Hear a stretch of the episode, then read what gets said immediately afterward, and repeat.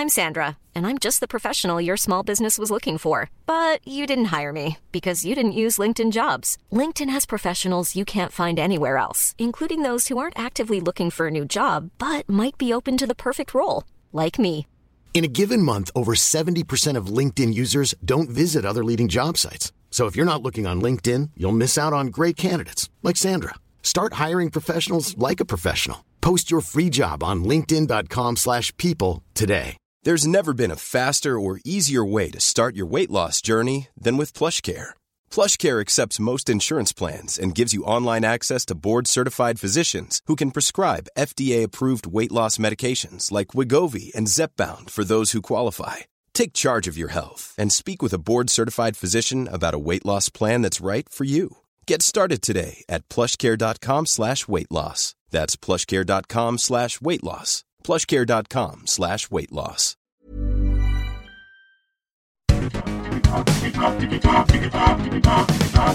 Digitalk, der Podcast rund um die digitale Welt mit Dominik Grote.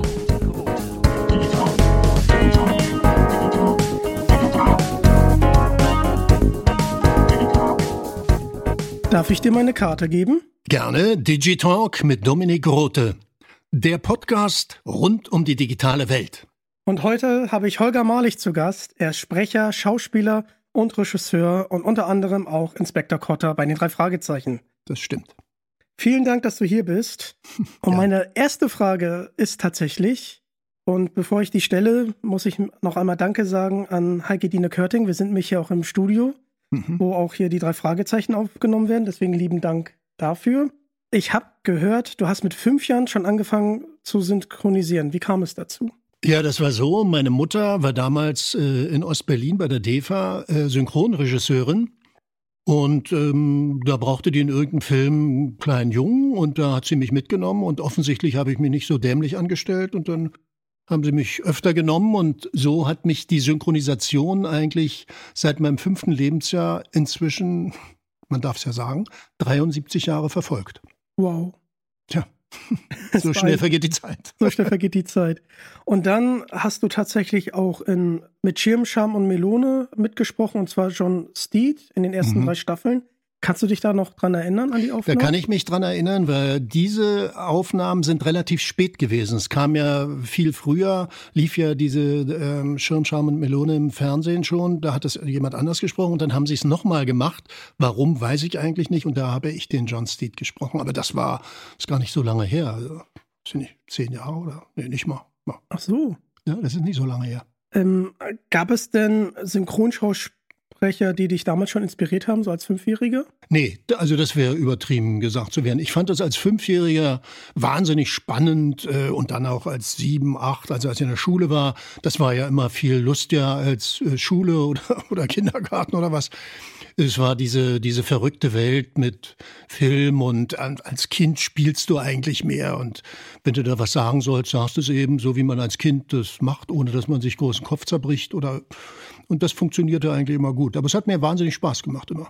Ja, und dann bist du tatsächlich auch in Gravity zu hören als Ed Harris. Ja, aber das ist ja auch äh, viel, viel später, schon in Hamburg gewesen. Ja, das war, ähm, war eine, eine ulkige Rolle, weil ich eigentlich immer nur äh, über, über Funk ge gehört werde. Es war insofern aber lustig, weil ich musste nicht synchron sein. Man sah ihn ja nicht. Ein bisschen sah man ihn auch, ja, aber Ja. selten. Und dann hast du ihn, glaube ich, noch in Erbarmungslos und gefährlich gesprochen.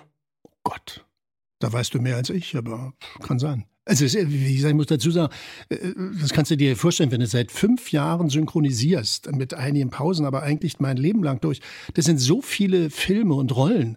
Das, das beim besten Willen merke ich mir das nicht. Es ist ja oft so, dass man ins Synchronstudio kommt, ist eine Rolle, aber die macht man in drei, vier Stunden oder in zwei Stunden, dann ist sie wieder vorbei. Das weißt du schon eine Woche später nicht mehr. Und dann tatsächlich sprichst du auch seit 1998 in vielen Computerspielen mit. Und ich bin auch leidenschaftlicher Gamer. Und du warst unter anderem in Star Wars Battlefront 2, 2005 war das, warst du Darth Vader, genauso wie in Empire at War. Du warst in Mass Effect 2 und 3 und äh, hast noch in vielen anderen Computerspielen mitgesprochen. Ist dir da ein Projekt trotzdem noch in Erinnerung geblieben? Eigentlich nicht so sehr, weil diese Computerspiele äh, für die Gamer ja lustig sind, aber fürs Aufnehmen ist das nicht so wahnsinnig lustig, weil du musst ja verschiedene Versionen immer sprechen, sagst du mal, was weiß ich, auch manchmal ist das so blöd mit Lauten, ne? Du machst da zehnmal äh, äh, äh, äh, und du weißt manchmal überhaupt nicht, worauf das ist.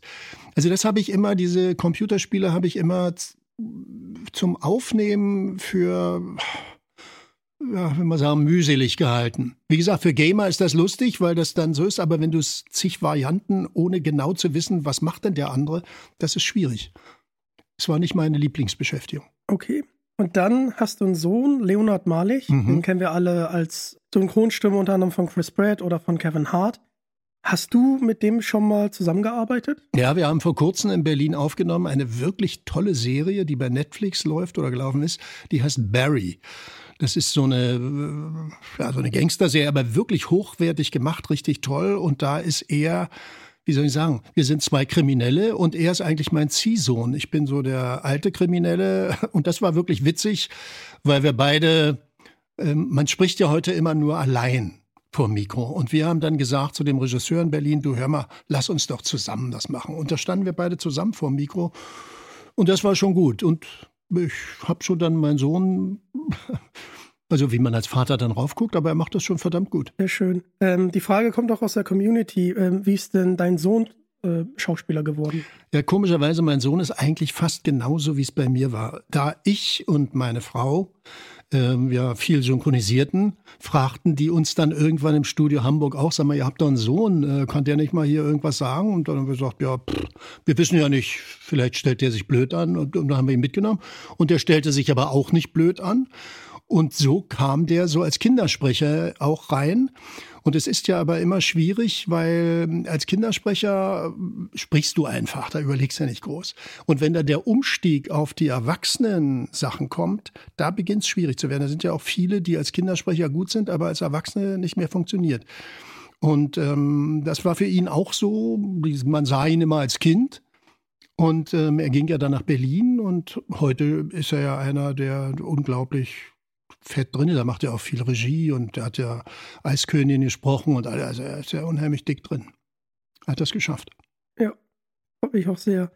Wie bist du denn Schauspieler geworden? Also ich, ähm, ich habe ähm, im, im, äh, als ich mein Abitur machte damals, war ich auf einem Internat und ich wollte eigentlich Physik studieren, Mathematik, das war so meine Leidenschaft. Ich war auch mal bei einer Mathematik-Olympiade, die gab es damals im Osten. Ähm, und aber in dieser, äh, an dieser, in diesem Internat gab es eine Theatergruppe, so eine Laienspielgruppe. Und da meine Eltern, wie gesagt, beim Film waren, meine Mutter Synchronregisseurin, mein Vater war Produktionschef bei der DEFA, haben die mich so wahrscheinlich begabt gehalten und haben gefragt, ob ich nicht mitspielen will. Erst fand ich das ein bisschen blöd, so ich spielte lieber Fußball oder Boxen oder was. Und dann habe ich mitgemacht und da habe ich irgendwie Blut gelegt. Das hat mir unheimlich Spaß gemacht. Und dann dachte ich, naja, warum eigentlich doch nicht? Von zu Hause, wo ich immer diese ganzen Schauspieler, die bei uns ja zu Hause oft waren, fand ich die eigentlich immer blöd. Ich war immer als Kind, fand, oder findest du die immer überkandidelt und hat mich eigentlich, dachte ich, nee, also das wirst du nie. Aber wie gesagt, es hat mich dann doch infiziert und so bin ich, habe ich mich dann beworben an der Schauspielschule und bin es geworden. Und du hast ja auch in einigen DEFA-Klassiker mitgespielt. Kannst du uns da nochmal so ein bisschen in die Zeit zurücknehmen? Also an hm. welche äh, Filme du dich da noch also, dran erinnerst? Also ich erinnere mich noch gut. Ich habe ja relativ viele Filme in der, damals in, im Osten gedreht. Mein erster Film, der hieß Jahrgang 45. Das war einer von diesen berühmten Filmen, die damals äh, verboten wurden. Da hat ja die SED äh, eine gesamte DEFA-Jahresproduktion verboten. Und das war insofern komisch auch, weil ich habe den Film nie gesehen. Und als die Wiedervereinigung war, da lebte ich schon lange in Hamburg, wurde dieser Film auf der Berlinale Klassik aufgeführt. Da hatten sie ihn nachträglich neu gemacht. Ich war damals, als ich den gedreht habe, 19. Und ich sah mich plötzlich, da war ich ja jetzt schon, war ich, weiß nicht, 60 oder was, und sah mich dann plötzlich, hatten sie mich auch mit einem anderen äh, synchronisiert, weil ich ja viel zu alt war. Und das war schon ulkig. Das war mein erster Film. Dann habe ich drei Filme in Polen gedreht, in Polnisch auch. Äh, das waren interessante Filme. Äh, und dann habe ich in der DEFA die drehten ja damals diese legendären Indianerfilme und das kam ja daher, weil man durfte keine Western sehen damals. Sie haben ja nicht die amerikanischen Western, konnte man nicht sehen. Die Leute wollten aber Western sehen. Und da hat die DEFA eigentlich den geschickten Gedanken gehabt, hat gesagt, lass uns doch mal diese Geschichte einfach umdrehen und aus der Sicht der Indianer erzählen. Und so sind diese Indianerfilme ins Leben gerufen worden und da durfte ich bei zweien mitspielen. Einmal war ich Sheriff und einmal war ich Goldgräber. Also das hat mir unglaublich Spaß gemacht, weil ich bin, konnte gut reiten und naja, Cowboy spielen macht ja Spaß. Dann habe ich noch mehrere solcher Mantel- und Degenfilme gedreht und dann auch im Fernsehen. Da habe ich dann auch eine fünfteilige Fernsehserie gedreht ähm, über die Wismut war das, also dann nach dem Krieg, wo die den, den Uran abgebaut haben im Erzgebirge für die russische Atombombe. Also ich habe da ziemlich viel gedreht. Und ähm, naja, irgendwann war das dann aber so, dass ich bin ja dann irgendwann abgehauen, weil äh, obwohl es mir ja sehr gut ging und alles schön war, aber ähm, vieles war eben nicht sehr schön. Und da bin ich dann, habe ich die DDR dann verlassen. Und du bist dann ja nach Hamburg emigriert. Was reizt dich denn heute an der Hansestadt? Also ich bin 82 nach Hamburg gekommen und habe mich bin abends angekommen, war abends an der Außenalster, das war der 26. August und ich habe äh, von diesem Aussichtspunkt, wo der, wo das äh, Club an der Alster ist, wo die da immer rudern, dieses gelbe Ding, habe ich über die Außenalster und über die Innenalster geguckt, auf die erleuchtete, schöne Innenstadt, die City von Hamburg und habe gedacht, mein Gott, ist das schön. Und diese, ja, dieser erste Eindruck, dass ich mich in diese Stadt verliebt habe, ist bis heute geblieben. Ich finde Hamburg eine so tolle Stadt und mich kriegt hier keiner weg. das ist schön. Kommen wir nochmal ganz kurz zu den Filmen zurück. Hast du denn selber einen Lieblingsfilm? Von denen, die ich gedreht habe? Äh, einmal von denen und auch äh, generellen Filmen, die du dir gerne anschaust? Ja, also ich bin ein ganz großer Fan von zwei Filmen eigentlich. Einmal der Film Sein oder Nicht Sein. Das ist ein klassisch, ein Klassiker von, von äh, ich glaube, der hat Lubitsch gemacht. Und ja, Lubitsch. Und dann äh, bin ich ein wahnsinniger Fan von dem Film Das Narrenschiff. Den hat Stanley Kramer gemacht mit Oscar Werner, Simon Signoret, äh, Vivian Lee, also eine Heinz Rühmann, eine grandiose Besetzung. Und diesen Film finde ich einen der größten Filme, die ich je gesehen habe, obwohl der komischerweise hier in der Bundesrepublik, da habe ich oft Kollegen gefragt, die den nicht so sehr kannten. Also der hatte hier nicht so viel Furore gemacht. Aber das sind eigentlich die zwei Filme, die für mich äh, ganz, also finde ich mit die bedeutendsten Filme. Ja, also Lieblingsfilm ist immer bei mir ein bisschen schwierig. Also Iron Man finde ich sehr gut, aber auch Indiana Jones, Jäger des verlorenen Schatzes. Ja, das ist ja mehr die Abenteuerschiene. Ja. Das ist ja auch okay. Ich gucke auch gern Abenteuerfilme, aber sag mal, die mich beeindruckt haben, weil du das gefragt hast, sind es eigentlich dann diese beiden Filme mehr gewesen. Auch zum Beispiel, den ich immer wieder gern sehe, ist Casablanca. Also das ist so dieses Melodram mit Humphrey Bogart und so. Also du siehst, sind schon als ältere Filme, wahrscheinlich weil ich älter bin. Dich hat es dann natürlich äh, in Hamburg auch an das Thalia Theater hin verschlagen und du hast auch in verschiedenen Hamburger Tatorten gespielt. Mhm. Gibt es noch was anderes, was du mit dieser Zeit verbindest? Naja, das war eine sehr intensive Zeit damals, weil ich ja äh, praktisch, ich war ja vorher am Berliner Ensemble in Ostberlin und ich bin dort weggegangen und wir kamen hier an und hatten, wir, wir, hatten, wir haben ein kleines Machen und Haus gehabt, alles und wir hatten praktisch über Nacht nichts mehr. Und wir standen hier in Hamburg, äh, hatten ein, ein Auto und, und nichts, keine Arbeit, keine Wohnung, kein Geld, also gar nichts. Und ähm, da war dann die Bewerbung beim Thalia Theater und das hat äh, geklappt. Da war ich wahnsinnig dankbar dafür, weil ich plötzlich wieder Arbeit hatte und dann auch an so einem tollen Theater wie im Thalia Theater. Es war aber sehr schwer, weil ich dort gemerkt habe, dass wir zwar die gleiche Sprache sprechen, aber mit Begriffen oft was anderes meinen. Also ich habe hier Dinge, warst war gleichen Worte, also und dachte, ist ja komisch, wieso machen die das so, wieso meinen das so? Also es war ein, ein schwieriger Übergang, das muss ich sagen. Und trotzdem war es eine, eine tolle Zeit, eine beglückende Zeit und dass ich dann auch so, so schnell äh, in die, wieder in die, in die Film- oder Fernsehszene reingekommen bin und synchron natürlich auch. Das war auch ein riesiges Glück. Glück gehört in dem Beruf ja auch viel dazu. Ich hatte, ich weiß, da war mein erster Film hier, da ist jemand ausgefallen. Ein Schauspieler, ganz schwierig. Und der Kameramann, der diesen Film gemacht hat, den kannte ich aus dem Osten. Der ist auch, äh, der war ein toller Kameramann. Und der sagte, Mensch, da ist doch gerade einer aus dem Osten gekommen, frag doch den mal. Und dann haben die mich gefragt, ich hatte irrsinnig viel Text und musste das nächsten Tag machen. Und es ging alles gut. Ich habe natürlich die ganze Nacht gesessen, Text gelernt damit. Und dann ging und da sagten die dann, Mensch, ja, toll, und so bin ich dann da reingekommen. Und so ist das auch mit den Taten. Ich habe ja, glaube ich, acht Tatorte hier in Hamburg gemacht mit, mit Manne Krug. Also den kannte ich ja aus dem Osten. Wir haben ja im Osten schon zusammengearbeitet auch.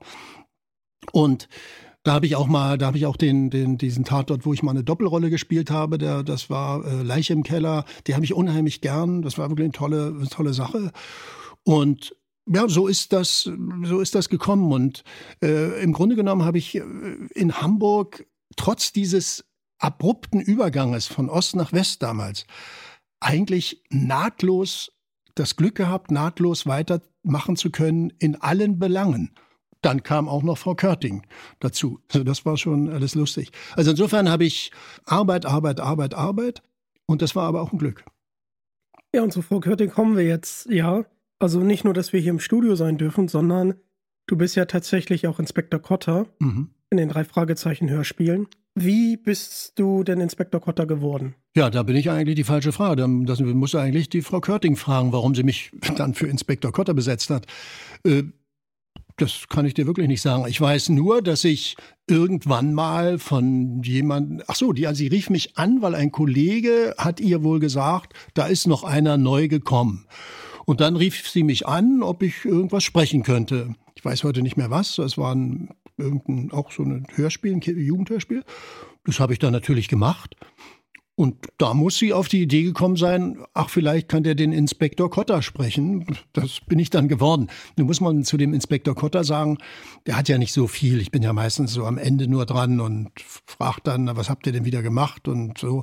Und ich bin dann immer, wir ziehen ja dann mehrere Hörspiele zusammen, dass ich ein bisschen mehr zu tun habe. Und ähm, ja, das ist witzig. Und ich habe nie, das muss, kann ich noch dazu sagen, ist vielleicht eine lustige Geschichte. Da ich nicht damit sozialisiert bin in der DDR, kannte man das ja nicht, habe ich anfangs das gar nicht so. Ich dachte, ja, mein Gott, das ist irgend so ein Jugendhörspiel. So. Und dann haben die mich ja gefragt, als es anfing, mit denen der, auf der Bühne aufzutreten, die live zu machen. Und da haben sie mich gefragt, ob ich nicht die Regie machen will. Das sollte hier im, in Hamburg im Audi Max sein. Da habe ich gedacht, haben die den Verstand verloren? Was, wie war das auf der Bühne? Was soll denn da passieren? Ich habe das dann aber gemacht. Und als ich ins Audi Max hinging zu der Aufführung, sah ich da unglaublich viele Leute. Und ich dachte, was ist denn jetzt los? Ist da irgendwie ein Rockkonzert oder was ist denn hier los? Ich kann mir gar nicht vorstellen. Und ich komme da rein, da, da gehen ja, glaube ich, knapp 2000 Leute rein. Und ich dachte, das, das, das gibt's nicht. Und danach sind die zu mir gekommen und haben gesagt, wir wollen in der Barclaycard Arena das jetzt machen. Da gehen 15.000 rein. Da habe ich gedacht, sie haben völlig einen Verstand verloren. Wer soll denn, wie soll denn da 15? Und ich habe das dann auch gemacht und kam dahin und da waren 15.000 Leute von 8 bis 80 und sprachen die Texte mit. Da ist mir überhaupt erst klar geworden, was das für ein unglaublicher Hype war. Das war mir eigentlich in der Weise nicht klar. Insofern bin ich heute froh, dass ich Teil eines gewaltigen Kulthörspiels bin. Ja, und wir sind auch sehr froh, dass du den Inspektor Kotter seit 95, glaube ich, äh, ja. zum Besten gibst. Das ist übrigens auch mein Geburtsjahrgang. äh, hast du denn von der Regie, die du bei den ersten beiden äh, Touren gemacht hast, hast du dann noch irgendwie Erinnerungen an besondere Momente während der Tour?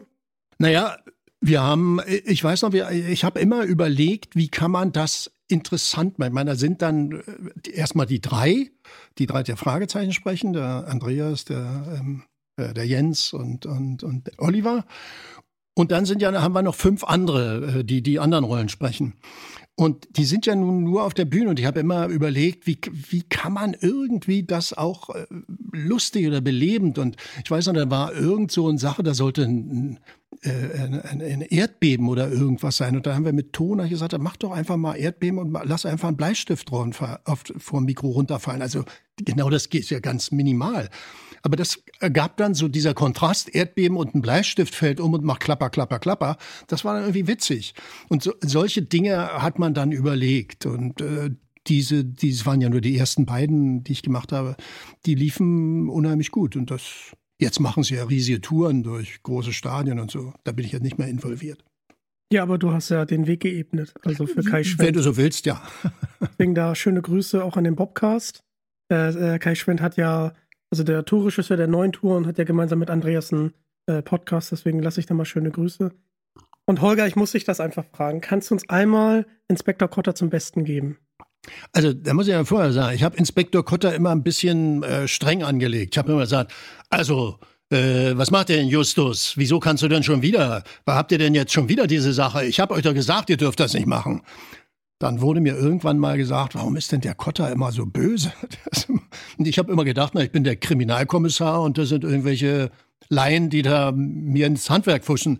Aber dann wurde ich netter und habe dann eben äh, Justus Jonas, ich bitte dich, du musst mir doch das vorher sagen. Du kannst, ihr könnt doch nicht einfach losgehen. Was wäre denn passiert, wenn ich euch nicht gefunden hätte? Also so, so ich habe jetzt keinen Text, fällt mir jetzt schwer aus dem Hut irgendwas zu zaubern, aber äh, ja, so ist der Inspektor Kotter entstanden. Holger Gänsehaut. ich habe mir tatsächlich Rufmord angehört und jetzt dich jetzt hier äh, live gegenüber zu sitzen, das ist einfach cool. Deswegen auch nochmal danke, dass du hier bist. Und du hast ja auch ein Hörbuch aufgenommen, die drei Fragezeichen und die gefährliche Erbschaft. Wie mhm. kam es dazu und wie hast du dich vorbereitet? Ja, also kam dazu, dass die haben mich angerufen und haben gesagt, sie möchten das gern aufnehmen in Berlin. Ja, dann habe ich natürlich einen Text mir äh, habe ich natürlich bekommen und dann habe ich natürlich bei Hörbüchern ist ja immer so, man spricht ja alle. Also das ist nicht ganz einfach, weil man, ja, wie spricht den? Ich habe ja nur die Stimme. Kann ja nur mal laut, mal leise, mal hell, mal dunkel, mal, was weiß ich, einer spricht dann mal so und der andere spricht dann wieder anders. Also viel mehr muss man ja suchen. Und da habe ich mir dann natürlich das überlegt, welche Figur ich wie charakterisieren kann. Und ja, das macht man dann in der Vorbereitung. Ich weiß jetzt nicht mehr genau, wie lange ich das, ich glaube, bestimmt eine Woche vorher gehabt oder so. Dann habe ich das gemacht. Und äh, was verbindest du heute mit den drei Fragezeichen? Also heute ist das ja schon eine, wie soll ich sagen, wie ein Verwandter, der Inspektor Kotter. Äh, immer wenn ich in Abständen wieder hier bei Frau Körting bin und den äh, Inspektor Kotter geben kann, äh, ist es immer lustig, auch wenn ich die drei treffe, wir machen es ja dann manchmal zusammen, wenn ich die drei treffe, die ich ja gut kenne, auch jetzt nicht nur von drei Fragezeichen, sondern auch vom Synchron oder so. Oder mit Jens habe ich ja auch äh, Theater äh, gemacht, also wo wir, wo wir zusammen äh, nicht gespielt, ich habe Regie gemacht, er hat gespielt. Und äh, das ist eigentlich immer schön, hierher zu kommen. Und äh, die, die, wie gesagt, es sind für mich nicht gewaltige Aufgaben, aber ich mache das unheimlich gern und freue mich eigentlich hier zu sein immer. Äh, aber es ist ja interessant, dass du Regie gemacht hast äh, und Jens Wawitschek äh, dann gespielt hat, weil ich finde ihn auch einfach großartig. Ja. Also gerade mit Hitch und ich und ich habe ja mit Jens zwei Sachen sogar gemacht. Ich habe mit Jens einmal gemacht Der Drache von Jewgeni Schwarz. Das kennt man meistens nicht, aber das ist eine Märchenkomödie, die, die wirklich verrückt ist. Und dann habe ich ihn drin gehabt in, ich habe mal so ein Gangster-Musical geschrieben, wo mein Sohn auch die Musik gemacht hat. Und das haben wir so auf, hier in Hamburg aufgeführt. Da war Jens ein Gangster drin, war grandios, weil er kann ja auch toll singen. Das wusste ich auch nicht vorher. Mein Sohn hat ja auch eine Platte mit ihm gemacht, wo er singt. Also er ist, ja, ja. Also er, der Jens ist schon vielseitiger als äh, nur sprechen oder so. Ja, das war er, spannend mit dem. Er war auch hier schon Gast und hm. bei Hitch und ich, äh, man kann das ja bei ja. den Kammerspielen unter anderem, kann man ihn dann sehen und er tut jetzt auch durch Deutschland, weil er ein Buch geschrieben hat. Und wenn er dann immer zum Schluss nochmal singt, also das holt einen richtig ab. Ja, also, ja, ist schon toll. Ich war in Eutin mit ein paar Freunden, da lasse ich mal Grüße da an Claudia, an Silke, an Annie, an Carsten und an Volker. Und da war bei 39 Stufen, das hat mich komplett umgehauen. Also als hm. er danach zum Schluss gesungen hatte, da hatte ich richtig Gänsehaut und das habe ich selten, aber das war wirklich unglaublich. Nee, das macht er echt gut, diesen Hit schon sich. Ja. Und dann bleiben wir doch bei der Regie. Du hast von 2003 bis 2013 Regie geführt bei den Störtebecker Festspielen in Wismar. Nee, in, in, auf Rügen. Auf Rügen war das? Ja. Oh, Okay, erst einmal, was fasziniert dich denn an Störtebecker? Also die Störtebecker Geschichte kam folgendermaßen zustande. Der, dass dort der Intendant ist, der Chef dieser Störtebecker, das ist eine riesen Freilichtbühne, da gehen ja, gehen ja 9000 Leute rein, das ist ein Riesending in Ralswiek auf Rügen. Den kannte ich aus der DDR, da war der Stuntman, als wir diese Indianerfilme drehten.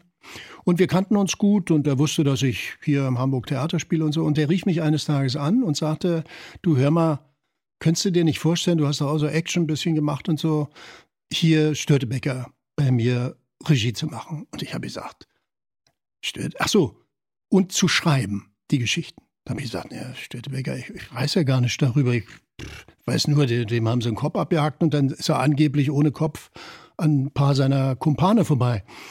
Na gut, lange Rede, kurzer Sinn. Ich habe mich dann eingelesen, eingearbeitet, habe das erste Stück geschrieben, habe ihm das geschickt, habe gesagt, okay, wenn du dir das so vorstellen kannst, fand er toll. Und so habe ich dann die Regie übernommen.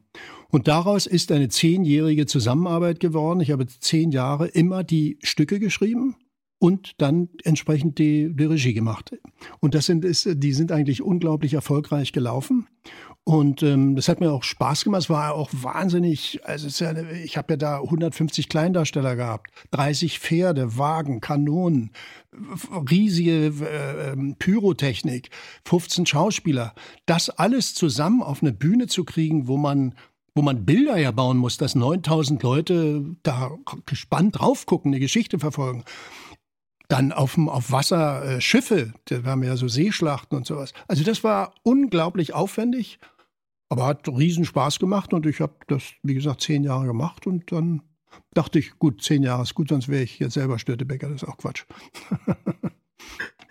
und dann hast du mit äh, Sascha Glut, äh, den hm. kann man unter anderem auch als Old Shatterhand bei den Karl-May-Festspielen äh, sehen. Ja, jetzt mal, ja. Mhm. Ähm, da hast du die Jedermann-Festspiele. Äh genau, nach, ich hatte nach, nach, als ich aufgehört habe mit Störtebecker 2012, hm, habe ich äh, dann gesagt, Peter, jetzt ist gut, ich mache jetzt nicht weiter. Da kamen die und wollten in Wismar in einer Kirche äh, Jedermann-Festspiele machen. Und da ist es, haben sie mich angerufen, ob ich da Regie machen könnte. Und da habe ich gedacht, ach, jetzt schon wieder Ostsee. Ich hatte irgendwie die Nase von der Ostsee ein bisschen voll. Bin dann aber hingefahren, habe mir diese Kirche angeguckt und die kannte ich nicht, war noch vorher nie in Wismar. Und das ist eine irre Kirche, weil da, da ist nichts drin. Das ist, da ist kein, keine Orgel, kein, kein Kreuz, ist nur die Mauern. Und dadurch ist der Raum wahnsinnig theatralisch. Und dann habe ich meinen Bühnenbildner angerufen und gesagt, sag mal, kennst du diese Kirche? Nee. Sag, komm doch mal, das, das ist irgendwie Wahnsinn. Die wollen hier, die wollen hier jedermann machen. Wollen wir das nicht machen? So ist das zustande gekommen. Und dann haben wir jedermann gemacht. War wirklich ein, riesiger Erfolg. Also die Leute sind namens der Bude eingerannt. Und dann habe ich irgendwie gesagt, Mensch, das, das schreit da, das müssen wir, müssen wir Faust machen. Und dann haben wir Faust 1 gemacht, das war auch gewaltig. Dann kam irgendwie Corona, da war schwer. Dann habe ich da nochmal einen Drachen gemacht und dann habe ich jetzt zuletzt äh, dreimal Nosferatu dort gemacht, weil das Komische an diesem Nosferatu-Film ist, ist ja der alte Film von Murnau, der zwei, äh, 1921 dort Teile dort gedreht wurden. In, in diesem, der Kirche? Nee, nicht in der Kirche, in Wismar. Oh. Und in Wismar ist dieser Nosferatu Film, also was Besonderes stehen überall Plaketten, wo die gedreht haben und so. Und das ist ja ein Stummfilm gewesen. Und dann haben wir überlegt, wie können wir das machen? Das war das 100-jährige Jubiläum, also vor 100 Jahren. Wir haben 2021 dann das auf die Bühne gebracht und haben auf der Bühne sozusagen Szenen des Filmes selbst mit einer heute modernen Kamera, die wir aber in so ein altes Gehäuse gesteckt haben und haben so gemacht, als würden wir diesen Film drehen, 1921, und haben über der Bühne eine riesige Leinwand gehabt, wo wir unsere, die wir drehen, auf diese Leinwand drauf gemacht haben und haben das natürlich mit technischen Mitteln so ein bisschen an, dass das so aussah wie der Originalfilm. Und das ist ja ein Stummfilm. Und die Leute haben drin gesessen und haben wirklich gedacht, wir haben den Originalfilm da reingeschnitten. Aber das waren die auf der Bühne. Das war ein Wahnsinnsspaß. Hat echt Spaß und das haben die Leute unheimlich gemocht. Coole Idee, auf jeden ja. Fall. Ja, und wir kommen auch langsam zum Ende. Mhm. Großartig, dass du hier bist. Auf welche Projekte dürfen wir uns denn in naher Zukunft von dir freuen? Was machst du jetzt demnächst? Also im Moment ist es so, dass ich eigentlich vieles abgeschlossen habe. Ich sitze an einem neuen Buch, äh, wo, ich, wo ich zu Hause äh, am Schreibtisch sitze, aber das ist das steht noch lange aus. Ansonsten habe ich gerade einen Fernsehfilm gedreht äh, und könnte mir vorstellen, ich habe eine Weile habe ich nicht so viel gedreht, weiß auch nicht warum, dachte dann, naja, jetzt bist du älter, jetzt ist das so. Und jetzt haben sie mich wieder ausgebuddelt. Und äh, das könnte ich machen. Und ich mache dieses Jahr von diesem Gangster-Musical ähm, wahrscheinlich eine konzertante Fassung. Und eventuell, aber das weiß ich eben noch nicht, es ist alles so im Schwange und man soll ja nicht die ungelegten Eier schon äh, machen, geht das eventuell weiter. Das, das weiß ich nicht genau. Im Moment bin ich so in so einer, so einer Phase, wo ich mich irgendwie neu sortieren. Ich habe vieles abgeschlossen und wo ich mich neu sortiere, was mache ich? Ich bin ja, ich bin ja nicht mehr blutjung, aber fühle mich noch so, dass ich noch ein bisschen was machen kann. Ja, bei diesem Gangster-Musical, das würde ich mir gerne mal angucken. Also wenn das wirklich ja. äh, stattfindet. Und ich wünsche dir auf jeden Fall viel Erfolg. Bin auch gespannt, was du für ein Buch schreibst. Und damit würde ich sagen, ja, schöne Grüße aus, aus dem Studio von Heike Dine Körting. Vielen Dank, dass du da warst. Ich danke dir. Und ja, folgt diesem Podcast und folgt mir auf Instagram, um nichts mehr zu verpassen. Das ist der Weg. Danke, dass ihr Teil davon seid und damit bin ich raus. Tschüss. Tschüss.